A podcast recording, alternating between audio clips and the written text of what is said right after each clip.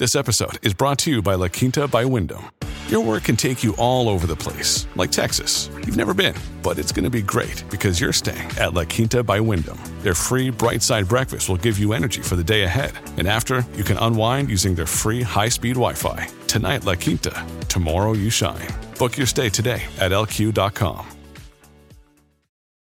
This episode is brought to you by Shopify. Whether you're selling a little or a lot, Shopify helps you do your thing, however you cha-ching. From the launch your online shop stage, all the way to the we just hit a million orders stage. No matter what stage you're in, Shopify's there to help you grow. Sign up for a $1 per month trial period at shopify.com slash special offer, all lowercase. That's shopify.com slash special offer.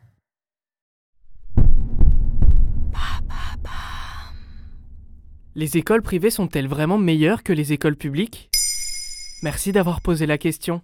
Vous n'avez pas pu le louper, la nouvelle ministre de l'Éducation nationale, du sport et des Jeux olympiques, Amélie Oudéa Castera, a déclenché une vive polémique. Vincent qui a commencé, euh, comme sa maman, à l'école publique, à l'école littrée. Et puis la frustration de ses parents, mon mari et moi, qui avons vu euh, des paquets d'heures qui n'étaient pas euh, sérieusement remplacés. Et à un moment, on en a eu marre. Comme des centaines de milliers de familles qui, à un moment, ont fait un choix, voilà, d'aller chercher une solution différente. Cela ravive une querelle vieille comme le monde entre les écoles privées et publiques dans le primaire et le secondaire. Mais c'est quoi la principale différence entre le privé et le public? En premier lieu, c'est le caractère payant. Cela paraît évident, mais les écoles publiques sont accessibles à tous, alors que dans les écoles privées, il faut sortir le porte-monnaie et cela peut coûter très cher. Cela dépend des établissements, mais d'après Campus France, il faut en moyenne débourser entre 3 000 et 10 000 euros par an. En plus, ces écoles peuvent opérer une sélection à l'entrée. Côté programme, cela peut changer en fonction du statut de l'établissement, s'il est hors contrat ou sous contrat avec l'État. Mais dès lors qu'il y a un enseignement religieux, l'école est forcément privée, selon le principe de laïcité. En France, 97% des écoles privées sous contrat sont catholiques. Ça veut dire quoi hors contrat et sous contrat? Eh bien, si l'école est sous contrat avec l'État, cela veut dire qu'elle est en partie financée par des fonds publics. Ainsi, elle s'engage à respecter certaines conditions. On y enseigne les mêmes programmes et les enseignants doivent avoir la même formation que dans le public. Par exemple, c'est le cas de l'école Stanislas dont parlait la ministre. En revanche, les écoles hors contrat sont autonomes, que ce soit sur le programme scolaire, les méthodes pédagogiques ou le recrutement des professeurs. À noter que lorsqu'un enfant scolarisé dans une école privée hors contrat souhaite ensuite rejoindre le public, il doit passer un examen. En 2021, selon les chiffres du ministère de l'Éducation nationale, on comptait 35 707 établissements privés sous contrat et 3 404 écoles privées hors contrat. Et alors pourquoi les écoles privées affichent des meilleurs taux de réussite? En effet, en 2022, par exemple, les écoles privées affichaient un taux de réussite au bac de 98,2% en moyenne contre 93% dans le public.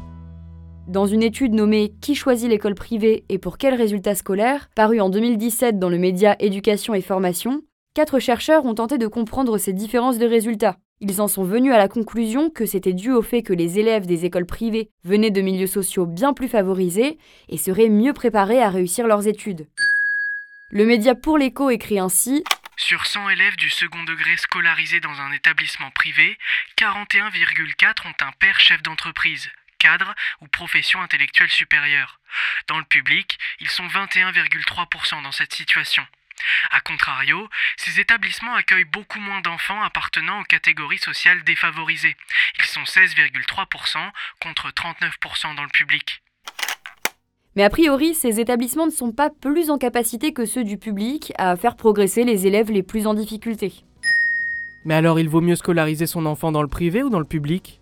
Alors il n'y a pas de bonne ou de mauvaise réponse, cela dépend simplement de vos priorités. Dans le privé, les classes sont généralement plus petites, mais il y a aussi moins de diversité entre les élèves. On y propose plus d'activités, mais l'enseignement a un prix non négligeable. En bref, la liste est longue, mais c'est à vous de peser les pour et contre. En tout cas, le caractère public ou privé de l'établissement n'a jamais semblé représenter un frein dans la réussite de votre enfant. Voilà quelles sont les différences entre les écoles privées et les écoles publiques. Vous souhaitez réagir à cet épisode? C'est possible et ça se passe sur Spotify. Vous pouvez commenter l'épisode et répondre au sondage du jour directement sur l'appli. Maintenant, vous savez, un podcast Bababam Originals écrit et réalisé par Johan Bourdin. Si cet épisode vous a plu, n'hésitez pas à laisser des commentaires ou des étoiles sur vos applis de podcast préférés.